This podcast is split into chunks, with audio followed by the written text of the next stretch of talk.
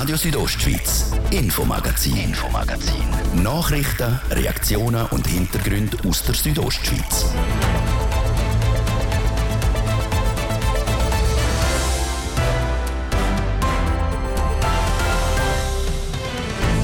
Der Ausschluss aus dem sogenannten SWIFT-System ist ein Teil von Sanktionen gegen Russland aufgrund des Krieges in der Ukraine. Ein herber Schlag für die russische Wirtschaft, weil wenn ein Unternehmen oder eine Person betroffen ist von den Sanktionen, dann sind keine äh, Geschäfte oder, oder auch keine Geldflüsse mehr möglich. Aber ganz so einfach ist es denn doch nicht, was für einen Einfluss das Ganze auf Personen und Unternehmen hat, wo Geld zwischen Russland und Graubünden transferieren wollen. Wir sind dem mit einem Bankexpert nachgegangen. Und Berufswahl die ist schon in jungen Jahren nicht einfach, aber auch wenn man sich beruflich neu orientieren will, dann wird es zum Teil schwierig. Hilfe bietet Berufs- und Laufbahnberatung. Seit kurzem ist die in Graubünden gratis. Weil wir merken logisch, dass die Anfrage bereits da ist und konkrete Termine vereinbart worden sind. Wir ziehen ein erstes Fazit. Denn Skifahren bei uns im Kanton ist beliebt und das nicht erst seit gestern. Vor 50 Jahren ist man aber noch ganz anders als heute die Piste durchgekommen.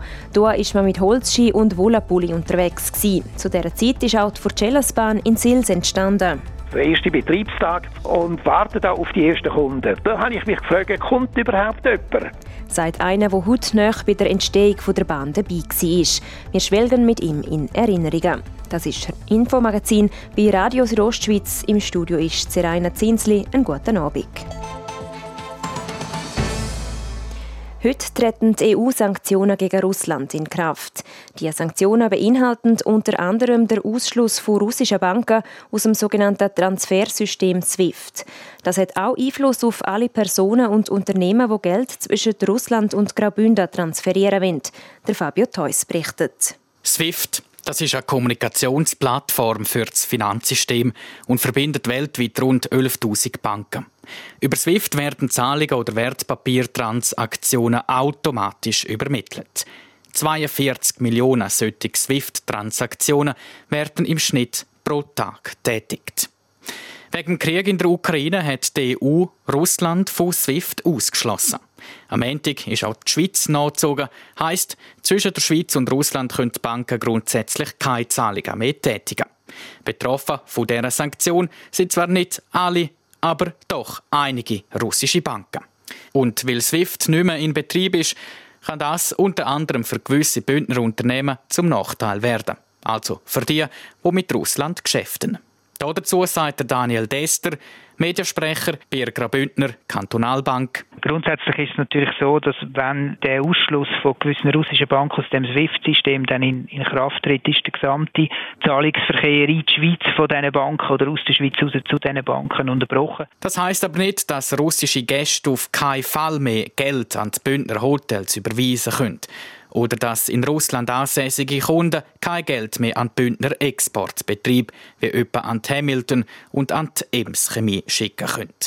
Bedingung dafür ist, Personen und Unternehmen dürfen nicht auf der Sanktionsliste stehen. Wenn ein russisches Unternehmen oder auch eine russische Person nicht von den Sanktionen betroffen ist und zum Beispiel eine Bankverbindung hat in Deutschland, dann sind die Zahlungen natürlich nicht betroffen, wenn die Bank noch im SWIFT-System in ist. Sind aber russische Personen oder russische Unternehmen auf der Sanktionsliste, ist der Geldfluss unterbrochen. Dann nützt auch ein Bankkonto in Westeuropa nichts mehr.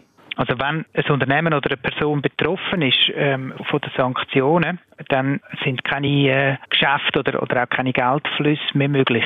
Falls ein Unternehmen doch mit Russland geschäftet, dann soll man sich direkt mit der Bank in Verbindung setzen, sagt Daniel Dester vor GKB Mediastelle. In solchen Fällen werde nach einer individuellen Lösung gesucht. Nehmen wir ein weiteres Beispiel, nämlich das, wenn Bündnerinnen und Bündner Geld nach Russland möchten schicken etwa an ihre Verwandten. Das ist schwierig. Also auch wenn eine Privatperson aus der Schweiz will Geld überweisen nach Russland und die russische Empfängerbank ist betroffen von dem SWIFT-Ausschluss, dann ist auch, auch so eine Transaktion nicht möglich.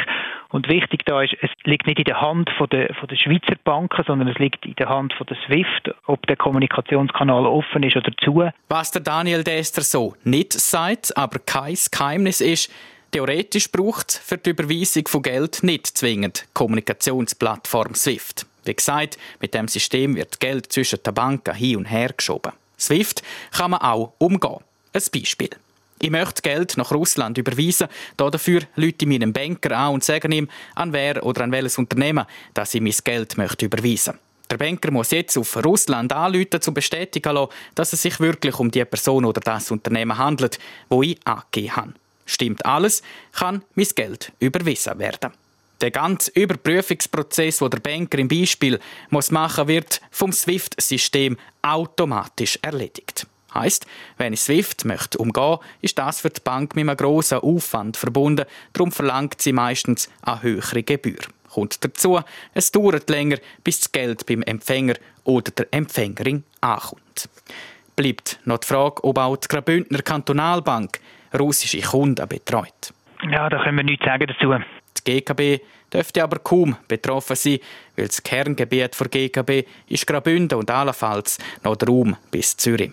Kommt dazu, Geschäft mit im Ausland wohnhafter Kundschaft macht eine Kantonalbank in der Regel so oder so nicht. Das ist der Beitrag von Fabio Theus und Hans-Peter Putzi.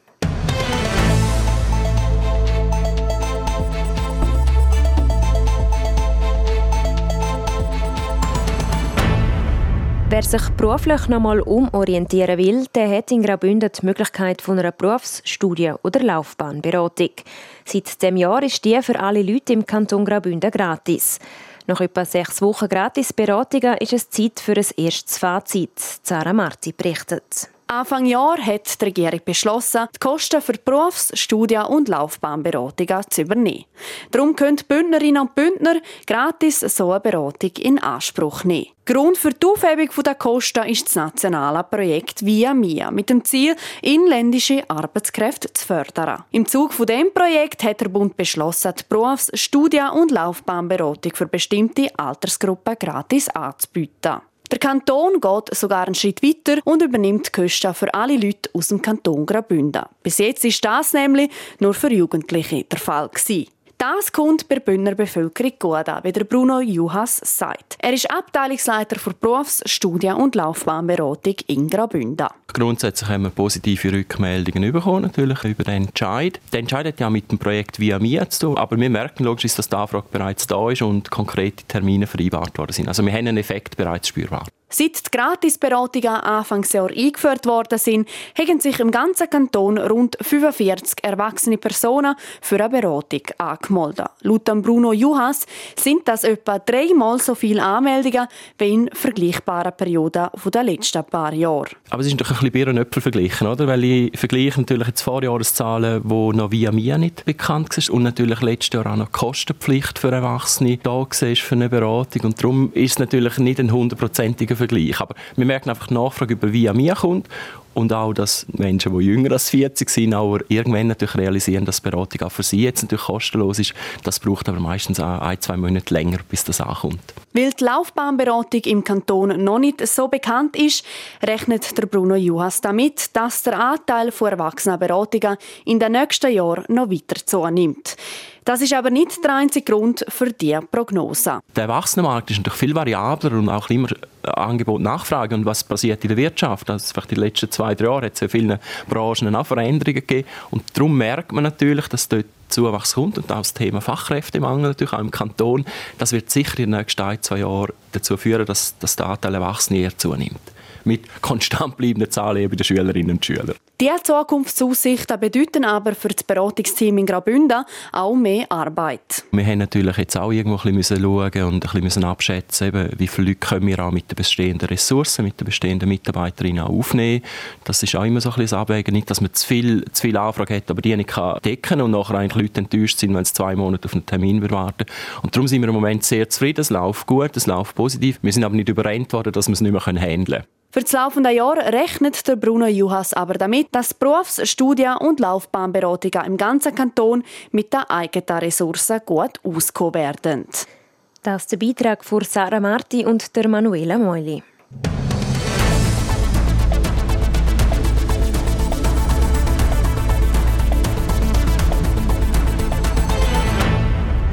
Lederschuhe, Holzski und Wollapullover.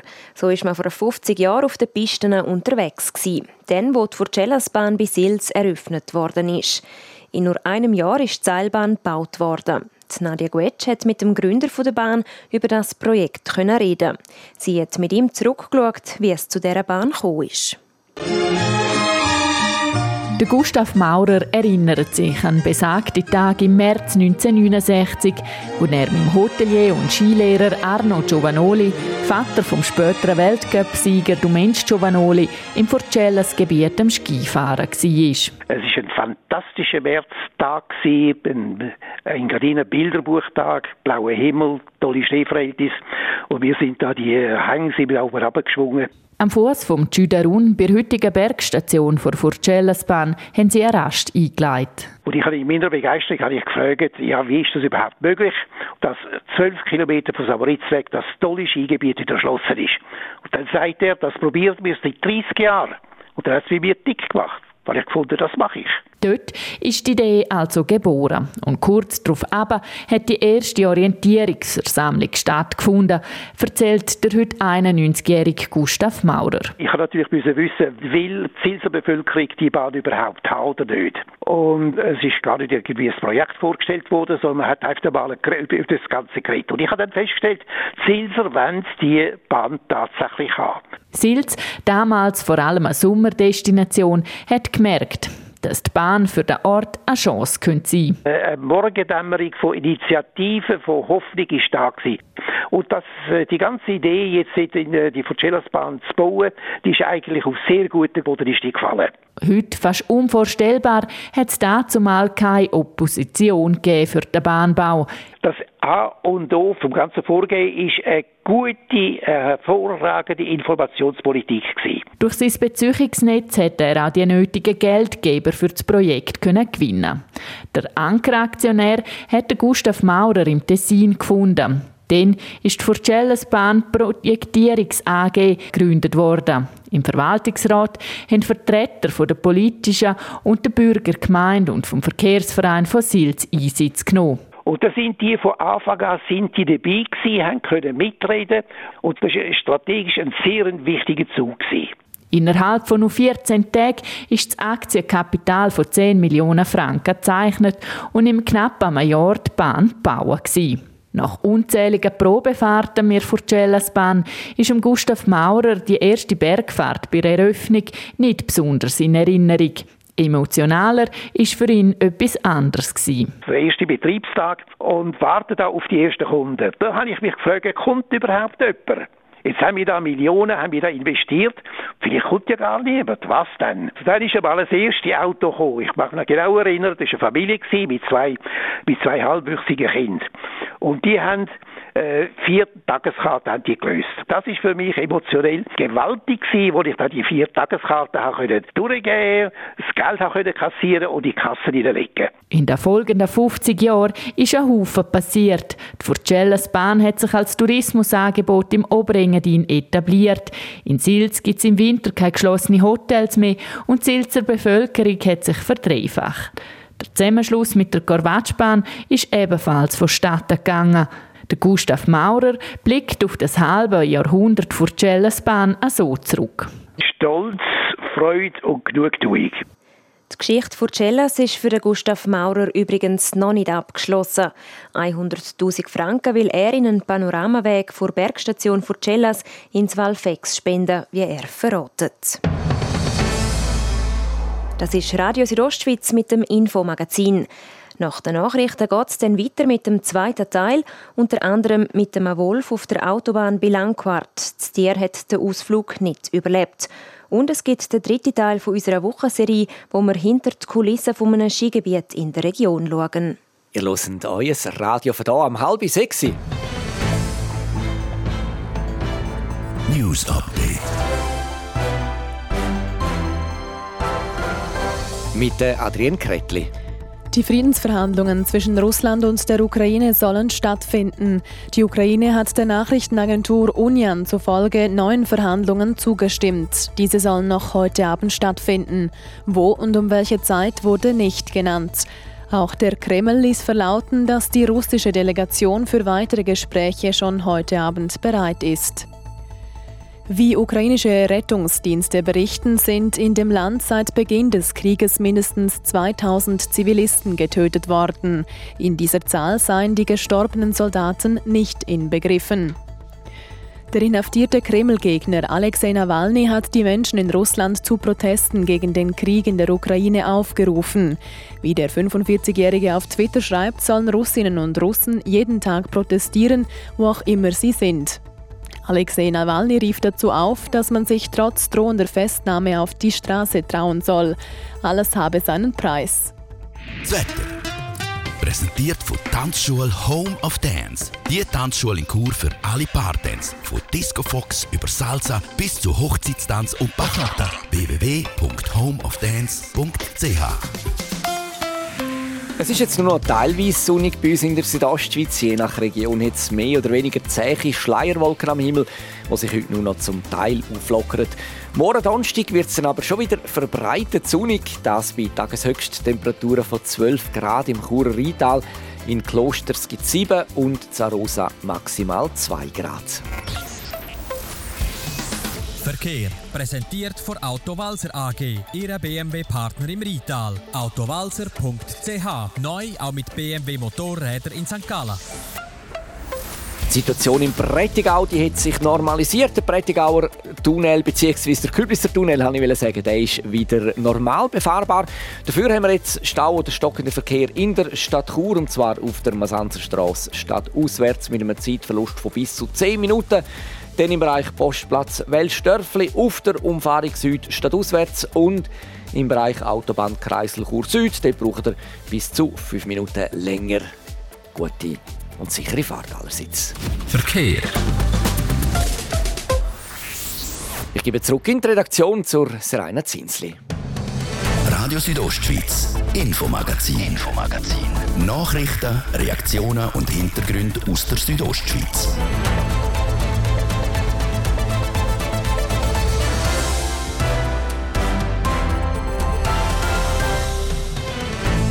Bei Langquart ist es gestern zu einem Zwischenfall mit einem Wolf gekommen. Kurz nach der Ferie hat unser Wildhüter die Meldung bekommen, dass ein Wolf auf der A13 überfahren worden ist. Ein Wolf auf der Autobahn, wie es dazu gekommen sein könnte, wir haben nachgefragt. Und dann machen wir weiter mit unserer Wochenserie «Hinter den Kulissen von einem Skigebiet». Heute beleuchten wir die Seilbahntechnik, der Teil, der dafür sorgt, dass wir alle überhaupt ins Skigebiet raufkommen. Im Winter, wenn dann ein Problem ist, haben wir sicher im Sommer etwas falsch gemacht. Was die Bahn alles für Arbeit macht. Gestern am frühen Morgen ist auf der Autobahn bei Langquart Wolf überfahren worden. Der Arno Burger vom Amt für Jagd und Fischerei erklärt den Vorfall näher. Kurz nach der Ferie hat unser Wildhüter über die Kantonspolizei die Meldung bekommen, dass ein Wolf auf der A13 überfahren worden ist und ist dann zusammen mit der Kantonspolizei äh, vor Ort und hat einen toten, adulten, männlichen Wolf ähm, borgen. Dass sich Wölfe auf einer Autobahn verirren, zeigt zwar selten, aber nicht das erste Mal. Es gibt einfach gewisse Löcher im System, wo Wildtiere überwinden können. So auch da. Ja, die naheliegendste Vermutung ist, dass der ähm, von der Ausfahrt 14, wo man auf Langfahrt rausfährt, äh, wenn man in die südliche Richtung fährt, dass er von dieser Ausfahrt auf die Autobahn gekommen ist und, und dann Richtung Maienfeld gelaufen ist. Gerade im Vergleich zu den Vorjahren sage ich es eher spät für so einen Zwischenfall, sagt er weiter. Will? Was ich sagen kann, ist, dass äh, wir letztes Jahr schon viel früher überfahrene Wölfe hatten, vor allem in der Surselva. Und in dem Jahr ist das jetzt der erste, der erste überfahrene Wolf, den wir äh, festgestellt haben. Nachdem der Wolf also geborgen worden ist, ging es jetzt darum, den Wolf zu identifizieren. Für die weiteren Untersuchungen wird der Kadaver an verschiedene Stellen geschickt. Der Wolf ist auf Bern geliefert worden. Dort wird er pathologisch untersucht, auch der allgemeine Gesundheitszustand, auf äh, mögliche Krankheiten, die Wölfe könnte haben. Äh, und parallel dazu wird in Lausanne an der Universität noch mit der Genetik probiert zu identifizieren, um welchen Wolf dass es sich handelt und dann können wir äh, in ein paar Wochen sagen, ob das ein Wolf war, der am Durchwandern war oder ob es eher einer war, äh, der am Kalender gelebt hat. Damit werde sich also voraussichtlich im April zeigen, ob sich beim Wolf, wo sich auf die Autobahn verirrt hat, um einen vom ehemaligen Kalanderrudel handelt oder nicht.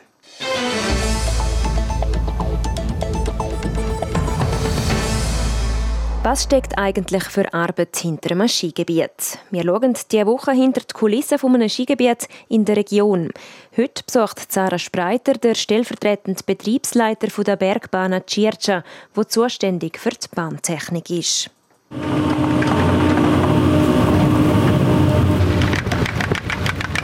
Die Sesselbahn, wo ich gerade abgestiegen bin, läuft schon seit über 20 Jahren. Der Sessel, wo ich drauf gesessen bin, hat sich sicher schon x Mal im Kreis gedreht und Tausende von Leuten auf den Berg rauf und abgebracht.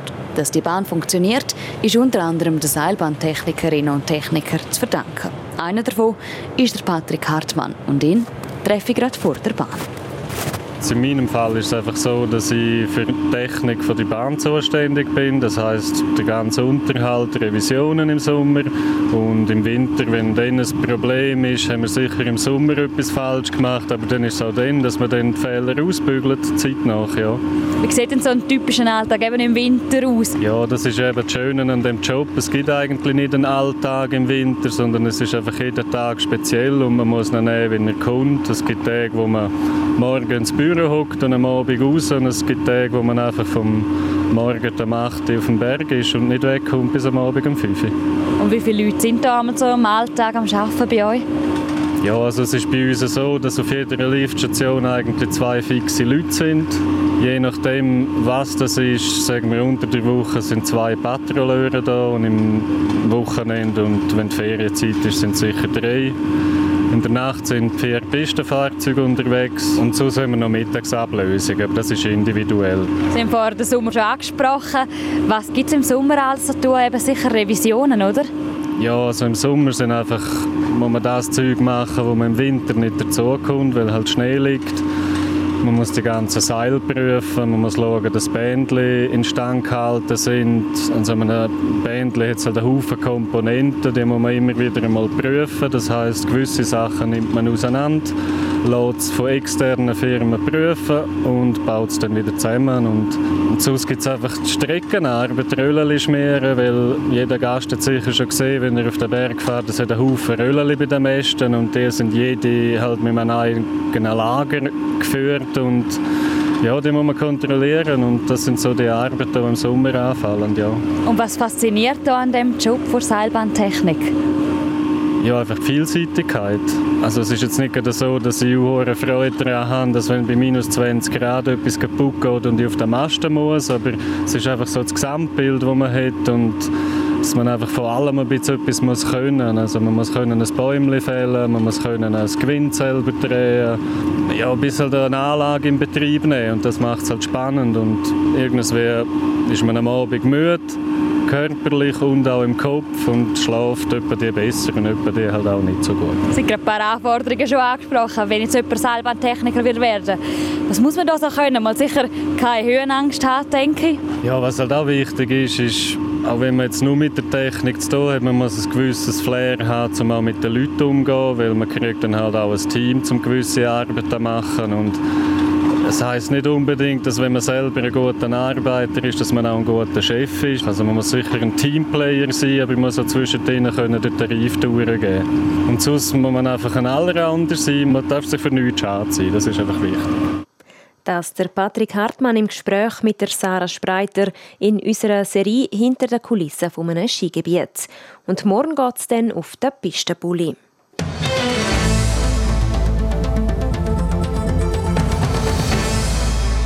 Fast zwei Wochen sind die Olympischen Spiele schon her. Und schon wieder stehen Athletinnen und Athleten an einem internationalen Grossanlass am Start. Das mal für die Ski-Junioren-WM in Kanada. Für die Schweiz am Start steht das mal aber nur ein Athlet, ein Bündner. Sarah Marti berichtet. Diese Woche steht die Ski-Junioren-WM an. Eigentlich wären zwei Schweizer Athleten und eine Schweizer Athletin auf Kanada gereist. Zwei von diesen drei ist aber ein Strich durch die Rechnung gemacht worden. So muss man also alle Hoffnung auf den verbliebenen Athlet setzen, der Bündner Federico Toscano. Dass nur ein Athlet zu Rennen antreten kann, ist natürlich schade, wie der Präsident vom Bündner Skiverband Gaudenz Bavier sagt. Es ist enttäuschend, dass die ganze Region Ostschweiz nur ein Athlet an die Junior-Weltmeisterschaften nach Panorama schicken kann. Wir haben aber auch einen Ausfall von Silvano Cini und krankheitshalber bei den Mädchen Selina Egloff, die ausfällt. Das wären zwei Medaillenanwärter gewesen, die sicher mitgefahren wären, stark mitgefahren wären im Panorama. Dass allgemein nur drei Athletinnen und Athleten für die Ski-Junioren-WM zur Verfügung gestanden sind, ist sowieso nicht ideal. Warum immer wieder bei den Junioren nach Sportlerinnen und Sportlern für Rennen gesucht wird, ist auf ein bestimmtes Problem zurückzuführen. Uns fehlt im Moment Breite. Wir haben zwar gute Athleten, aber Breite fehlt. Und das ist auch eine Analyse von Walter Reuser von Swissky, wo ganz klar uns der Regionalverband natürlich sagt, wir brauchen mehr Breite. Aber es hat natürlich Konsequenzen. Mehr Breite bei den Sportlerinnen und Sportlern heisst eben auch mehr Breite bei den Trainerinnen und Trainer. Und für das sind die Mittel momentan einfach nicht da.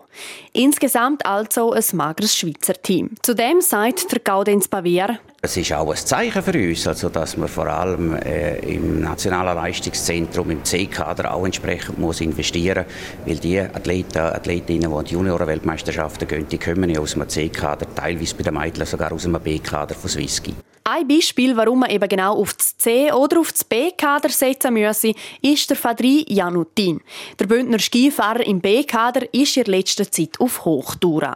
An seinem ersten Weltcuprennen hat er laut dem Präsident vom Bündner Skiverband eine Glanzleistung gezeigt. Es hat mich natürlich wahnsinnig gefreut, dass der Fadri so gut fährt, dass er im ersten Weltcup 17. wird.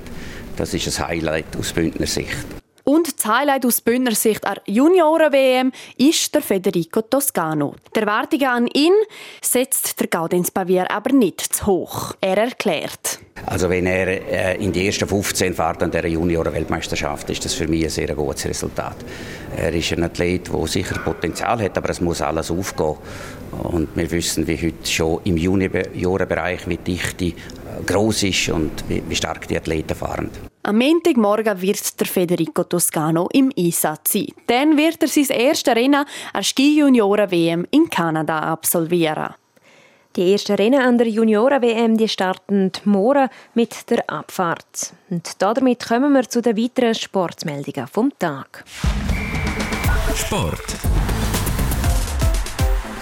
Sport mit Adrian Kretli. Und da wirkt sich der Konflikt in der Ukraine natürlich auch auf die Sportwelt aus, zum Beispiel bei den paralympischen Sportlerinnen und Sportlern.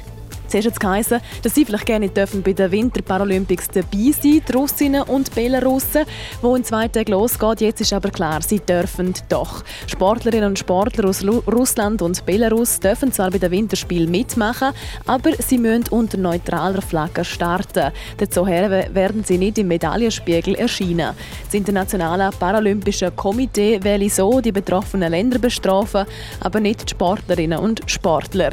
Die Spiele starten am Freitag Freitag und gehen dann bis zum 13. März. Zum Ski Alpin. Die beiden Schweizer Abfahrtscracks Beat Feutz und Nils Hintermann mischen im ersten Training für die Weltcup-Abfahrt in Quidfiel vorne mit. Der Schweizer Duo wird zeitgleich auf den vierten Platz fahren. Der Marco Odermatt der ist im Training auf den 18. Platz gefahren. Und zum Schluss zum Hockey. Da steht der HCD heute nämlich schon zum drittletzten Mal auf dem heimischen Eis wie in der Meisterschaft ähm, parat. Gegner ist der EHC Biel. Das dürfte ein richtig spannender Match werden, weil mit Biel steht für den HCD ein direkter Konkurrent um die heiß begehrten Playoff-Plätze gegenüber auf dem Eis. Das Spiel das startet am Viertel vor 8 Uhr. Hier auf RSO sind wir mit der Sendung Redline live mit dabei. Beim zweiten Spiel von heute Abend spielt der EV-Zug gegen Fribourg-Gottero. Sport. Ja, so viel für heute. Das Infomagazin gibt es vom Montag bis Freitag, jeden Abend ab Viertel ab 5 Uhr bei Radio Südostschweiz. Auch jederzeit im Internet unter südostschweiz.ch Sendungen zum Nachlesen und auch als Podcast zum Abonnieren. Am Mikrofon war Zeraina Zinsli. Danke fürs Interesse und einen schönen Abend. Radio Südostschweiz, Infomagazin, Infomagazin. Nachrichten, Reaktionen und Hintergründe aus der Südostschweiz.